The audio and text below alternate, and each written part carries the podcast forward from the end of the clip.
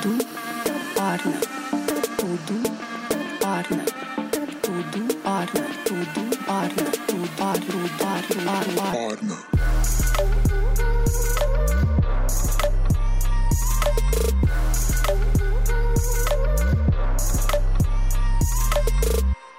Olá, pessoal! Débora Alcântara aqui hoje, mais uma vez, para gravar um conteúdo exclusivo aqui pro podcast. Tô muito feliz de estar conversando e trocando, dialogando com vocês nessa nova plataforma. Eu tô achando o máximo. Eu consigo gravar em momentos assim, em casa, quando eu tô refletindo alguma coisa, ao invés de eu guardar aquela reflexão para mim, aquela vontade de dividir, eu venho aqui no gravador, eu gravo esse podcast, depois edito, publico e tá aí, tá compartilhado e é uma nova forma de a gente começar a trocar e tá somando e tá refletindo, dialogando. É muito legal, muito legal. E eu quero saber o que, que vocês estão achando. Então comentem lá no Instagram. Os nossos perfis lá é o lugar onde a gente mais consegue ler todos os comentários e a gente vai ficar muito feliz em ter esse feedback de você aí que tá acompanhando. O assunto de hoje é relacionado à associação de imagem de marcas e é um assunto bem apropriado para o momento, pelos últimos acontecimentos que tem rolado na internet. Algumas alunas que já fizeram o curso do Efeito Orna, né, que fazem parte do Squad do Efeito, elas mandaram algumas mensagens pra gente falando: Poxa, meninas, olha aí, parecia que vocês estavam prevendo algumas situações, né? Porque são temáticas que vocês abordam bastante. E aí eu me toquei que talvez a gente só tenha falado sobre esses assuntos no curso, mas a gente nunca trouxe esse assunto de repente no canal do YouTube, ou aqui no podcast, ou em algum post. Por isso foi muito legal as alunas lembrarem desse assunto. Então é o seguinte: a marca, ela tem por si só uma imagem que ela construiu.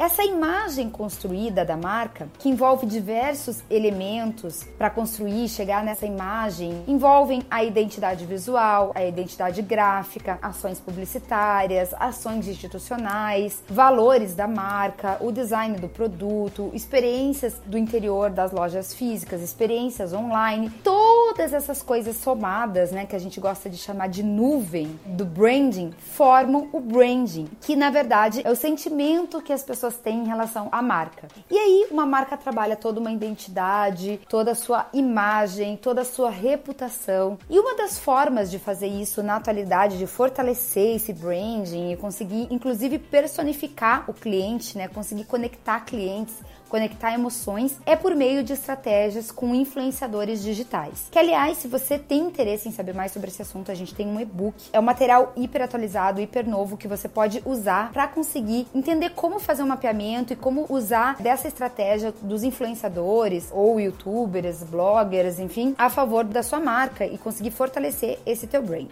E aqui que entra o risco, porque o que, que acontece? O papel do influenciador, quando ele está fazendo um trabalho com uma marca, ele entra num campo institucional. Ou seja, um influenciador, ele não tem o objetivo de vender o produto. Ah, eu vou vender, eu quero que você faça um anúncio da minha Coca porque eu quero vender Coca, Coca, Coca. Não, está no campo institucional, que é mais em relação à imagem mesmo da marca, essa personificação, essa conexão real entre clientes e marca. Consequentemente, quando exige um trabalho muito forte de presença digital e ações muito bem planejadas, pode converter em leads, né, que eles chamam que são essas pessoas que são potenciais compradores, são os compradores dentro do campo da internet. Então o que, que acontece? O principal objetivo de uma ação com um influenciador, ela está relacionada ao fortalecimento da marca, à associação de imagem entre o influenciador e a marca e vice-versa. Quando uma marca está selecionando um influenciador, ela tem que selecionar muito, muito, muito bem aquele influenciador, entender o seu propósito, entender o seu discurso, entender se ele tem uma causa. Porque, sinceramente, números, isso não pode ser um parâmetro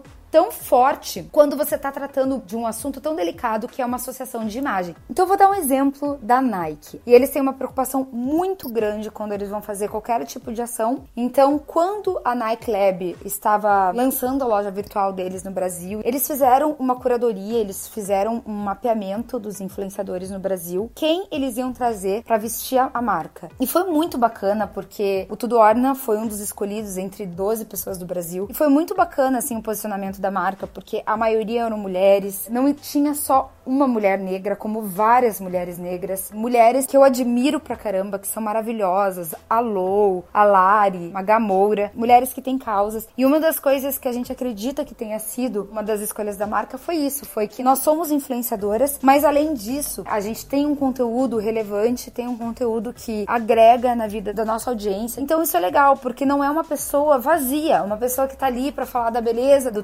tênis, são pessoas que conseguem ir além e a marca consegue ter essa percepção. O influenciador também não vai se associar com uma marca que ele não acredita. Por exemplo, eu e as meninas, a gente nunca faria um trabalho com uma marca de cigarro porque é algo que a gente não acredita. Ou então, de repente, usar algo que a gente não usa ou que a gente não acha legal, que a gente testou e não gostou, e ainda assim passar por cima disso, passar por valores éticos, é uma via de mão dupla. O influenciador, ele tem que pensar muito bem se vale a pena ele trabalhar com aquela marca, ele tem que pesquisar aquela marca, e a marca também precisa pesquisar muito bem sobre aquele influenciador. Porque o que, que acontece muitas vezes? As pessoas acham que o mapeamento de influência e essa análise que tem que ser muito orgânica, você não pode só simplesmente pegar lá, olhar os números, ah, esse aqui tem um monte de seguidor, ah, esse é o público-alvo, tal, pá.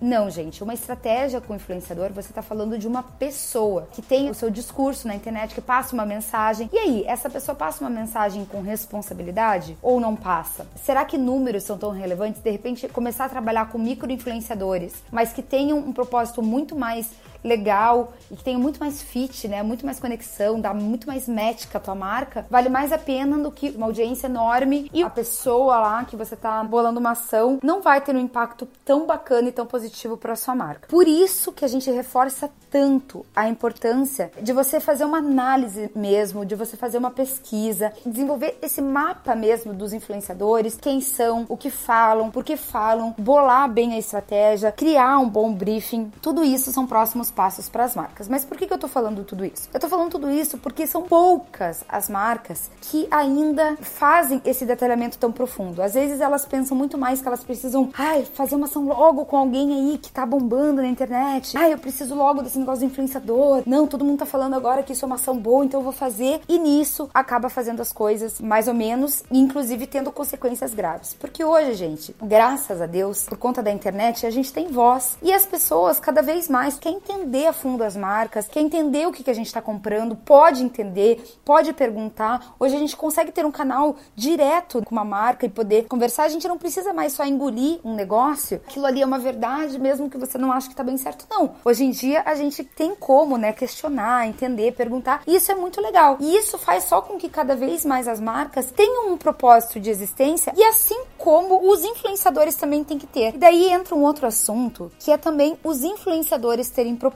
Algumas pessoas me perguntam, Débora, qual que é o futuro dos influenciadores? Se eu enxergo que o influenciador, ele também é uma marca, independente se ele é um influenciador micro, macro, a partir do momento em que você é um produtor de conteúdo e você tá se posicionando dessa forma, você tem que se enxergar como marca para começar a profissionalizar, para começar a entender o seu canal como um veículo, como uma mídia, assumir as suas responsabilidades como criador e como marca. E na minha visão de futuro, assim, o que eu acredito é que os influenciadores influenciadores sem propósito não se sustentarão por muito mais tempo. Gente, eu tenho visto muitos e muitos e muitos, assim como veículos também que tem aí sendo bastante contraditórios em assuntos. E para os influenciadores vale a mesma coisa porque eles são os novos veículos de comunicação. Então o que a gente começa a perceber é que existe uma incoerência, uma inconstância, um conflito até entre o discurso e a atitude. Então eu vou dar um exemplo. Tem uma revista X lá que publica na capa uma matéria matérias sobre boa forma, o corpo, trazendo aquela pressão na mulher de que tem que ficar magra, acabou de ser mãe tá pesando tantos quilos. Daí, em uma reportagem dentro lá do site, fala lá sobre uma mulher que desenvolveu doenças porque sente essa pressão. Então, assim, qual é a bandeira? Qual é a causa dessa revista? Ora ela tá falando uma coisa, ora ela tá falando outra. E o leitor, ele já não tolera mais. Ele fala: caramba, uma hora você tá me dando receitinha fit, outra hora você tá trazendo um outro discurso. Peraí, é legal você trazer isso, mas eu quero entender, eu não consigo entender seu lado. E isso, gente, é muito comum em vários veículos. Esses tempos teve um clássico, assim, de uma revista, tinha uma pauta ali sobre racismo e a capa da revista estava estampando um racismo. E influenciadores, sem propósito, é também questionável. Poxa, você é um influenciador, você tá ali ocupando um espaço, conseguiu sua voz. Você vai ficar falando sempre de você mesmo. A gente compartilha uma coisa ou outra da vida, provavelmente também os seguidores têm interesse naquilo. Ninguém tá falando que é proibido. Só que é só isso que você é, é só esse discurso que você tem, é tão superficial assim. E até quando os leitores e a galera vai conseguir ficar vendo você falando de você mesmo, ser só mais um nessa face da Terra, para fazer exatamente a mesma coisa que um monte de gente tá fazendo, e isso não levar a gente para lugar nenhum, não melhorar um pouquinho que seja. Isso é algo que nos enche de orgulho de falar do efeito Orna, por exemplo, o quanto ele tem realmente impactado na vida de milhares de mulheres empreendedoras. 97% do nosso público é mulher e essas informações, podcasts, reflexões que a gente tem trazido tem realmente feito a diferença na vida de mulheres. E isso dá o sentido pra gente, isso dá o fôlego. E muita gente pergunta pra gente, né, como que vocês dão conta? Como que vocês dão conta? Como vocês dão conta? Às vezes nem eu sei, mas eu acho que essa nossa causa, né, o que a gente vê, o que, que o nosso trabalho impacta na vida das pessoas, até indiretamente, antes mesmo da gente criar o curso assumir que a gente ia realmente começar a trazer esse conteúdo e trabalhar com educação, a gente já conseguia trazer essa inspiração só pelas marcas. Quando a gente teve esse despertar, que foi do próprio público, da própria audiência, assim, a gente se interessa por isso também. A gente gosta muito do design da marca, a gente ama os produtos, a gente ama o fato de vocês trabalharem uma moda temporal, uma moda consciente. A gente adora isso e isso nos inspira. Como que faz? E é muito legal porque um negócio acaba levando ao outro. Você tá vendo o mercado indo para um caminho, você não precisa não abraçar aquela oportunidade ou então fazer daquilo uma oportunidade.